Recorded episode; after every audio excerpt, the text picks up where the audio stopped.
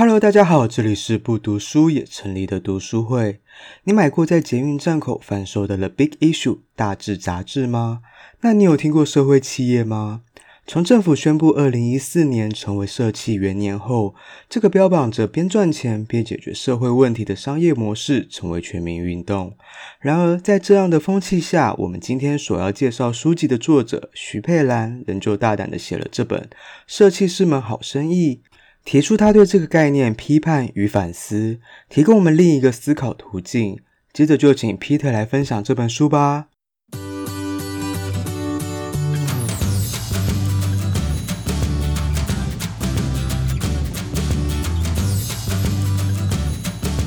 好，我今天要介绍的书是《社企是门好生意》，它的副标是“社会企业的批判与反思”。那我先介绍一下什么是社会企业好了。最简单的定义呢，就是用商业模式解决社会问题的企业，就叫做社会企业。我举个最简单的例子，大家在捷运站口应该都有看过《大志》杂志吧？对，《大志》杂志就是一个社会企业的代表。然后台湾最早的社会企业应该是喜憨儿烘焙坊，就是我现在有一个社会问题嘛，例如游民。然后我用商业模式来试图解决这个社会问题的企业，就是社会企业这样子。然后白话一点讲，就是他既在赚钱，又在做好事，听起来很美好，对不对？但是这个作者不以为然，他就觉得这件事社企这个东西是值得我们去探讨的，我们就可以去深究它背后形成的原因跟它的实际的目的，然后去探讨的。它不是。真的是一件那么好的事，然后他里面就举了非常多的例子来解释说，为什么他觉得社企不是那么好的事情。这样子，他所谓的社企不是这么好的事情，是他觉得这整个概念都不好，还是在台湾发展的不就是走掉了？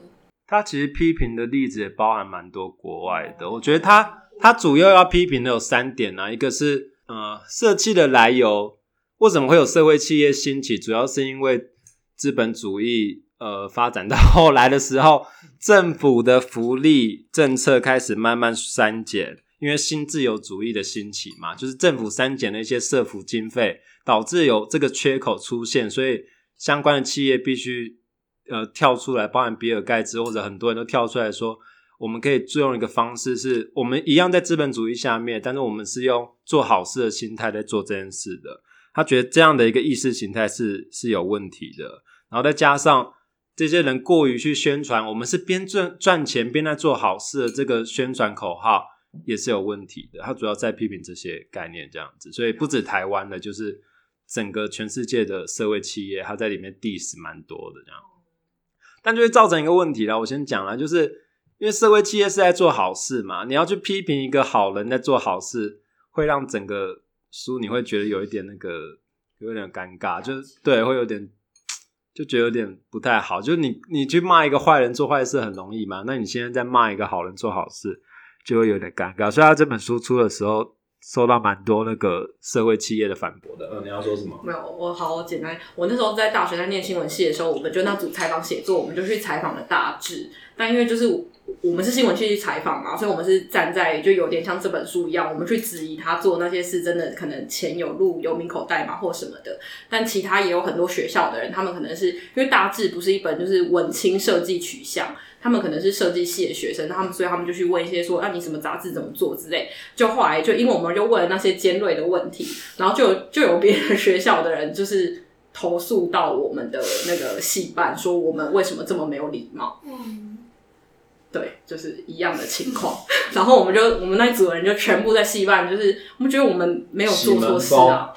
哦，对，真的哎，是假的。他就就是就说什么，好像他而且就是细密说，还不是只有一组别的学校，是好像两三组都有跟他们投诉说我们超没有礼貌，怎么可以问这些问题之类的。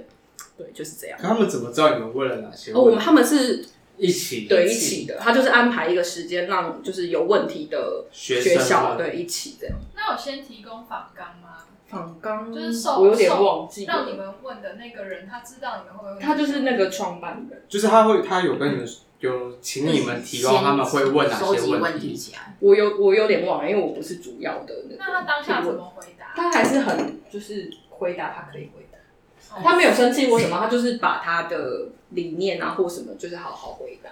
因为这个问题应该不只是这种系列问题，他在面对一真正的社会大众的时候，应该也是不是有被问过吧？这应该不不应该是学生身份或者是其他身份。没有，所以就想到他刚才说，就是很多人觉得你去，这主要也是一个这个迷失啊，因为他就是在说他在做好事，然后就缺乏一个可克责性，就是好像我们不能去评判说，哎、欸，他这样做的是不是不够好？因为他已经在做好事了嘛，我们还去批判他。这好像会有点怪怪的这样，但是做的就是非常勇敢，他还是写了这本书这样子。那他先定义设计，刚刚前面讲了嘛，就是用商业模式解决社会问题嘛。他觉得光这个定义就有就有问题了。哎，我们把那个全世界人类的组织分成三大类：政府、然后非政府组织跟企业这三个大类嘛。那他觉得社企应该是落在非政府组织跟企业中间的。一个不知道哪里的区块这样子，但是呃，非政府组织他们要做的公益团体，他们主要要做的是去解决社会问题嘛。就是 NGO 的存在目的是消灭自身，这个定义很奇怪嘛，就是不会很奇怪，就是听起来好像有点，嗯、但就是他就是为了解决这个问题存在的一个团体嘛。那等这个它的存在目的就是它的问题解决了，它也可以消失了嘛，就是这样子。大家觉得？你建一个企业，它有商业行为，它的目的一定是存活下去，然后不断蓬勃发展嘛。但是你这个企，你这个企业想要一直蓬勃发展，你就等于是在利用这个社会问题在盈利啊。好，接下来他要开始 diss 了，先从 大志杂志开始。听过大志杂志的人举手。好，每个人都举手了。我们在场有一二三四五六七八九十十个，十个都举手了。有买过大志杂志的人举手，一二三四五六六个，好，有六个人买过大志杂志。那大家都知道大志杂志是游民在贩售的嘛？今天如果大志杂志不是游民在贩售，它只是放在任何书店或者 Seven 的通路上在贩售的话，我们还是会买的。举手，你看就变只有两个人嘛，所以他用这点去评判说，到底是大志杂志需要这些街友。还是街友需要大志杂志，就是他用这个 论点去去去讨论这样子。那他再来大志杂志这些街友，哎、我我就不叫大志杂志哦，大家都知道大志杂志的概念嘛。对，大志杂志这些街友跟大志杂志社的这家关系，不是不是佣雇佣关系，是承揽关系。他们这些街友是自己花钱去批大志杂志。然后再拿去贩售的，是卖断给街友的、哦。对，是卖给，是让他们去批的啦，是他们的批发商。以为是没卖完可以还给，是没有他自己是自认，他要自己吸收的。哦，那是跟直销。对啊，就是，然后他的，因为他跟他是承揽关系嘛，所以他当然不会有最低薪资的保障，他当然不会有劳健保，甚至他在呃捷运前面贩售，他可能有时候会需要去占用一些。公用的地方，然后收到罚单也是他自己要吸收，这样子变成是一个很奇妙的是，好像大志杂志他们，因为他们前面都会写嘛，他们就是为了去帮助这些街友，让他们能够重新在这个社会上再站起来的力量，给他们这些帮助这样子。但其实我们这样看起来，好像会觉得是这些街友被大志杂志们利用的感觉，这样。上面是互利共生啊。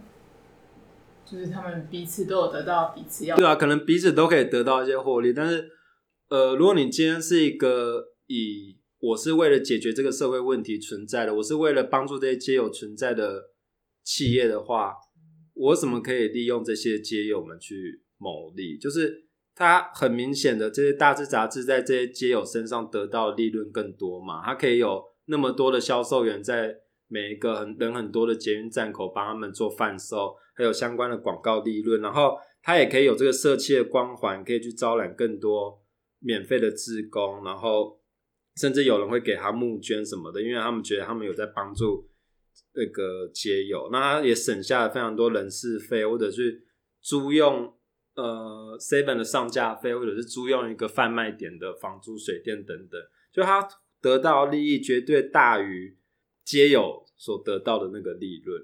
对，他的观点是这样子。没有人要反驳我。没有啊，长得很好，就跟现在那个什么 Foodpanda、Uber 一样，就都是承揽啊。可是不，可是富邦达不会不会不会，他不会限制我说的意思就是他其实就是承揽就是承承揽揽关系其实是有问题的啊。嗯，可是如果你要做公益活动，你没有钱，本来就不可能再继续做，所以赚钱一定是很必要的。而且，与其大志专杂志自己去外面卖，然后把钱直接给街友，不如让他们有一件，就是让他们自己去自己去工作。街友也可以选择不去做这件事情。对啊，他是有选择的。可他们他们会分分派街友在不同的点位，就是他会说你在这个点位就是属于这一个人，在在那个点位是就是属于那一个人的。网络上找所以你可以你有驻点。对，你可以觉得大志杂志不用特别做这些，它也可以贩售嘛。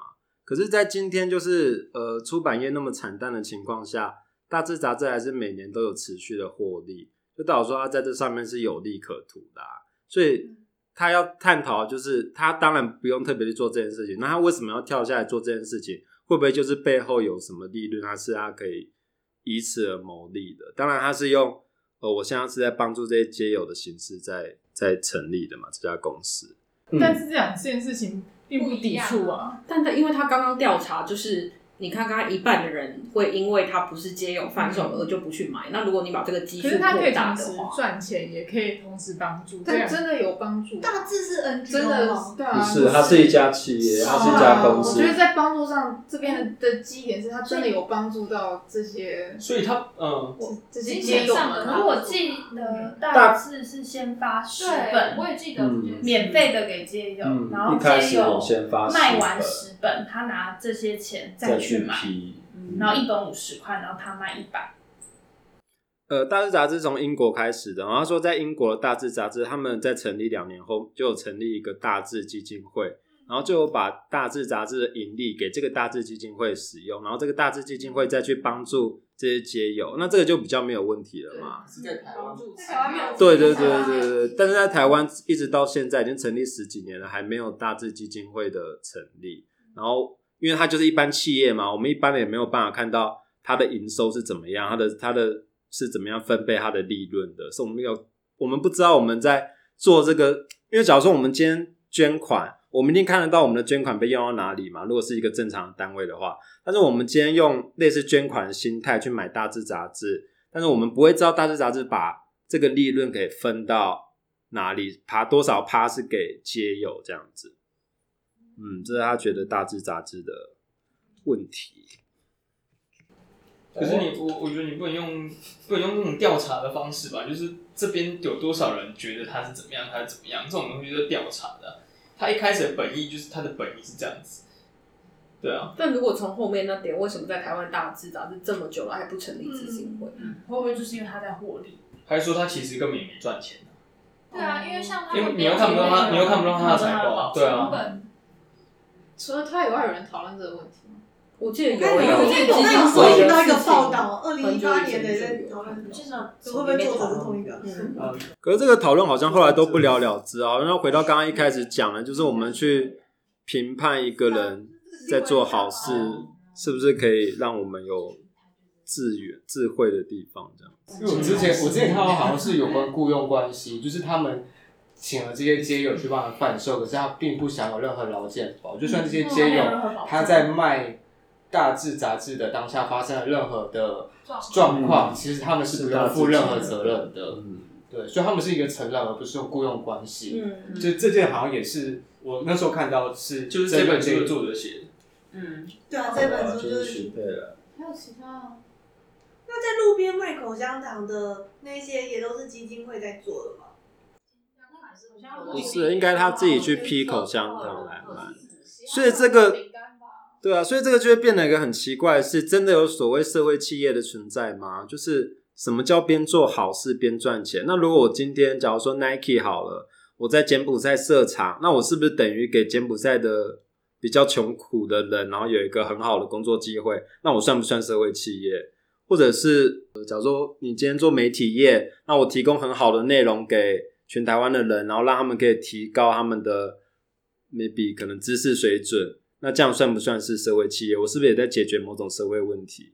就是这个就会变得很奇怪，就真的有所谓社会企业的存在吗？这样子，他觉得定义上就会出现一些问题啦。可他自己有说他自己是社会企业，大致了。你只要标榜着我是为了解决社会问题存在的，但是我是一家企业的的一个商业模式的话，那就是社会企业。主要是因为现在社会企业并没有一个很明确对啊，没有一个很明确的定义啊，就是一个很庞统的那个定义，大概是这样。社会企业也没有类似公司法那种规范。台湾是一个我说爽的嘛，我是社会企业的这个概念而已。可是，在台湾好像二零一四年的时候说是社企元年，就是政府投入了非常多资源，然后想要在台湾发展社会企业这样子。好，然后再来一个是。他 diss 的下一个是，呃，二零零八年的诺贝尔奖得主尤努斯，他当初在印度还是孟加拉办一个微型贷款，他觉得就是给穷人一点点的，因为穷人大部分都没办法在银行借到钱嘛，那他借他微型贷款银行呢，他可以去借给穷人钱，然后穷人可以利用这些钱呢去翻转他的生活，甚至可以脱离贫困的环境，那这也是一个很明显的社会企业嘛。但是他说这里面也有一个问题，就是像那穷人。他们要付的那个利率是相当高的，大概二十趴左右，就是跟信用卡差不多的。这个微型贷款虽然是贷一点点的钱，但是因为利率利率非常高，可是这没有办法，因为他们没办法拿出一个担保品，他们也个人信用也没办法借到多少钱，所以只好用这个比较高的利率去维持银行的获利状态。然后再来是，呃，他当初的设想是，这些人可以穷人可以去借钱，然后来买一些。呃，东西然后去贩售，他可以进行一些自己的小生意，他甚至可以脱离贫困。但是有七成，这是经过全世界的研究啊，将近七成的人去借那个微型贷款，他是用来支付他的生活所需的，就等于他没有在创造另外一个收入来源这样子。然后再来一个是，他觉得贫穷不是个人借贷可以解决的，因为贫穷的原因很多嘛，有可能是整个国家的。经济状况不好嘛，有可能是产业的落后嘛，有可能是各种政治上的因素嘛。但他觉得社企这个东西一直在讨论的，就是在做一个非去政治化的动作，就是我们把这个贫穷原因就弄得很简单，就是说我们直接借钱给穷人就好了，就可以让穷人用他们的创造力去解决他们的贫困问题，但就忽略了政府在这一部分去施力的部分，就是。他觉得政府这个时候更应该跳下来，去帮助这些穷困人民，去制定一个更完整的经济政策，去制定这所有穷人他们应该如何去脱困的计划，而不是让一个企业跳下来说：“好，我应该借这些穷人一些些钱，然后让他们去脱离贫困。”他觉得这是有问题的。然后再加上，呃，他说微型贷款的那个高还款利率、高还款率，就是那些穷人都非常的。呃，都会把钱还给银行这样子。当然说，这其实背后是来自于他们社会间，他们会用一些像连坐法之类的问题，连坐法，然后去让他们呃穷人他去借钱。那如果他没有还钱的话，会导致他的所有十个邻居也没办法再去跟银行借钱，然后就会导致那些十个邻居为了怕以后没办法再去借钱了，就会压着他。借钱的那一方去还钱，这样子就反而造成很多社会问题。这样子，对，这是他觉得微型贷款所带来的问题。嗯，然后他后面又举了几个比较比较夸张的例子啦，像之前有几个剑桥大学的学大学生，他们去了呃贫困的非洲玩以后，回来以后发现他们当地的小朋友在晚上的时候是没有电的。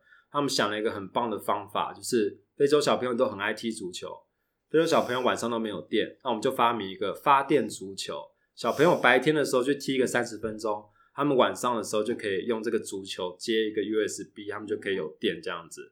听起来很酷嘛？他在当初推出的时候，然后也获得非常多企业的赞助，然后获得很多什么天使投资的机会，然后他们累积一大笔资本以后，然后也让很多人去认购这些足球，然后把这些足球送到。那个当地去给那些小朋友使用，但这个很酷的问题就会出现，就是这足球的制造成本其实非常的高。你其实只要把一个类似手摇式的发电机给捐给他们，可能只要十分之一的价格，然后就可以产出更多的。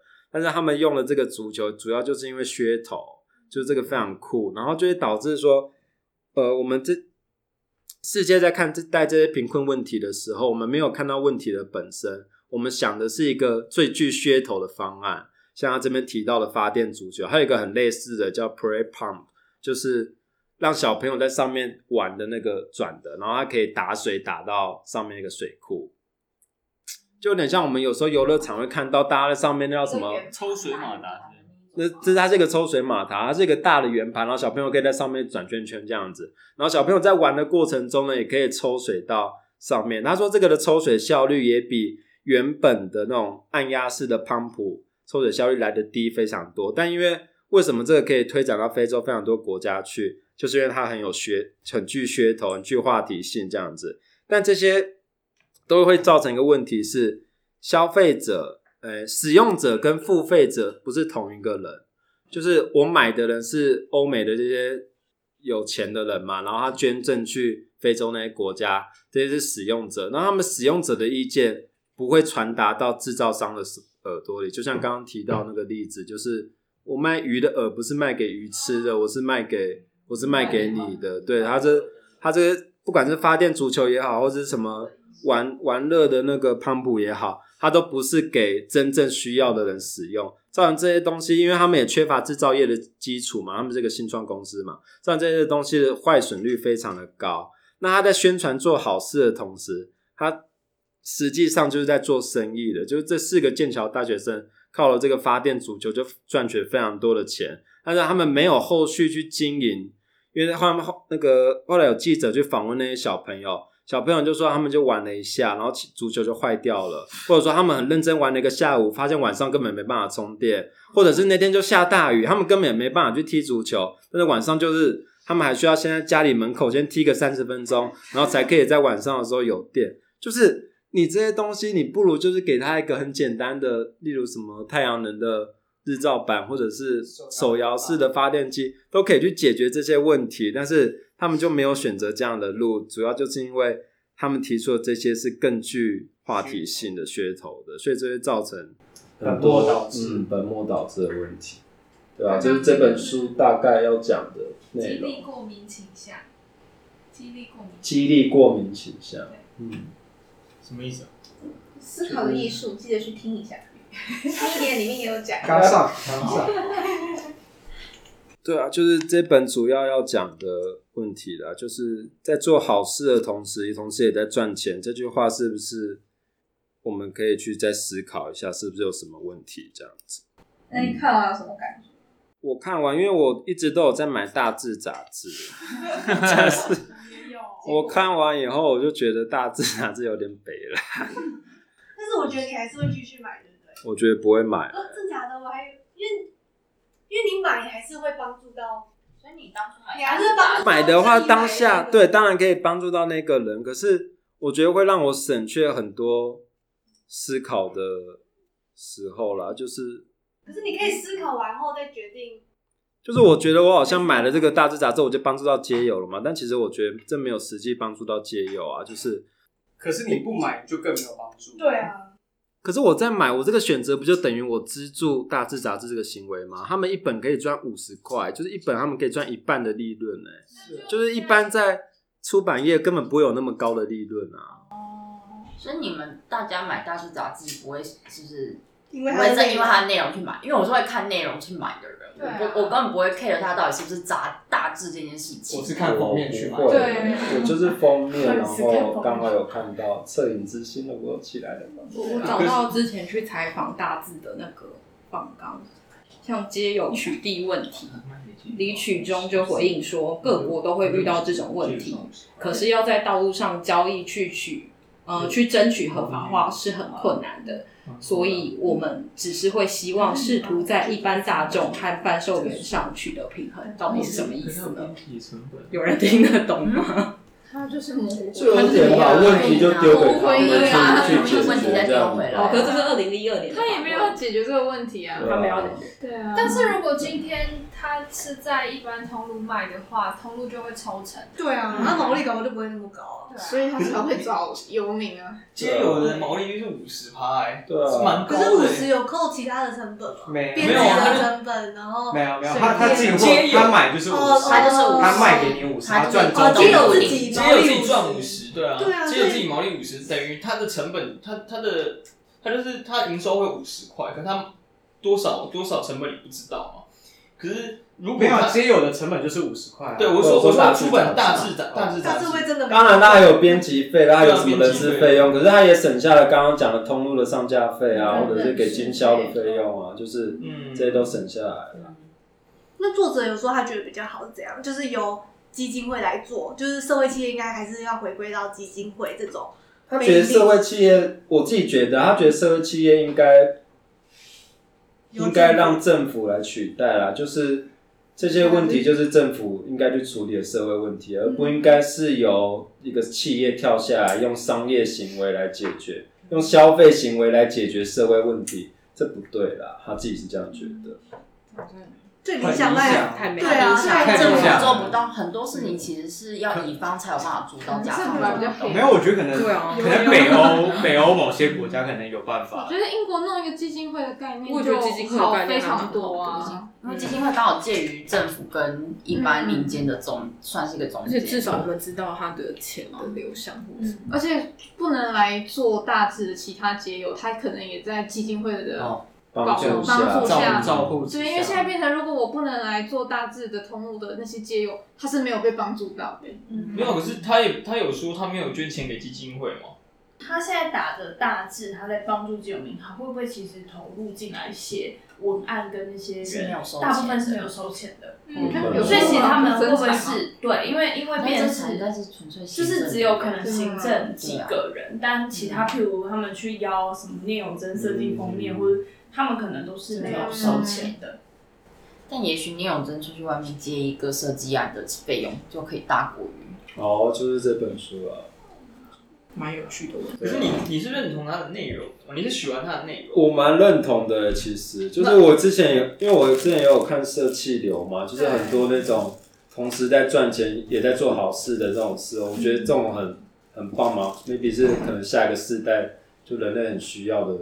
一个组织，可是我发现看了这本书以后，发现的确会有这样的问题，就是它有透明化就没问题了。嗯，我是说，如果它的东西透明化的话，你就觉得没问题。我觉得定义就不明确啊，企业就没办法让财务透明嘛。他说你是喜欢大致的内容吗？大致说实在的，它的内容没有那么吸引人。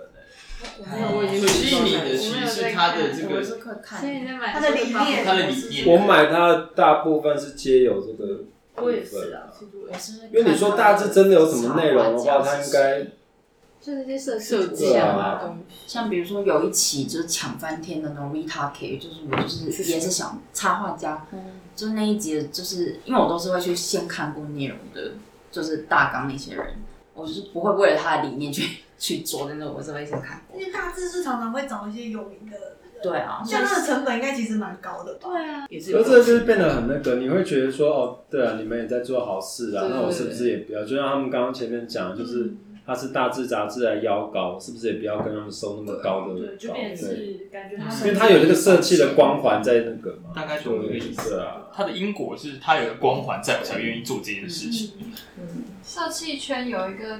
名名词叫做社气章啦，就是有一些人，因为因为其实弱势团体他们是不太是比较低调的，然后也不太敢说自己受到什么样的欺负，所以就是有些人就会去消费这些弱势团体。对对对，那也为这本书做一个结论。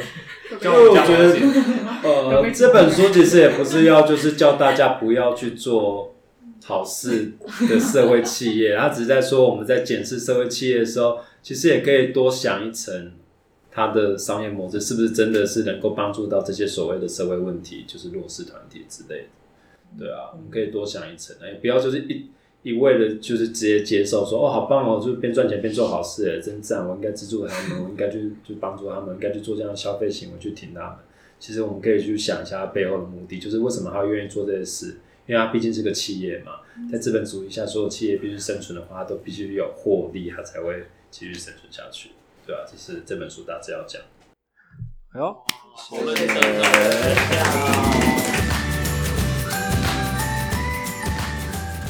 其实这本书也并非要一竿子打翻一船人，只是如同作者徐佩兰在书中所说的，批评坏人做坏事很简单，但要批评想做好事的好人很困难。我们不竟然要全然否认社会企业，但也不需要一面倒的说好话。这本书真心分享给对社会企业议题有兴趣的人。那我们下次见喽，拜拜。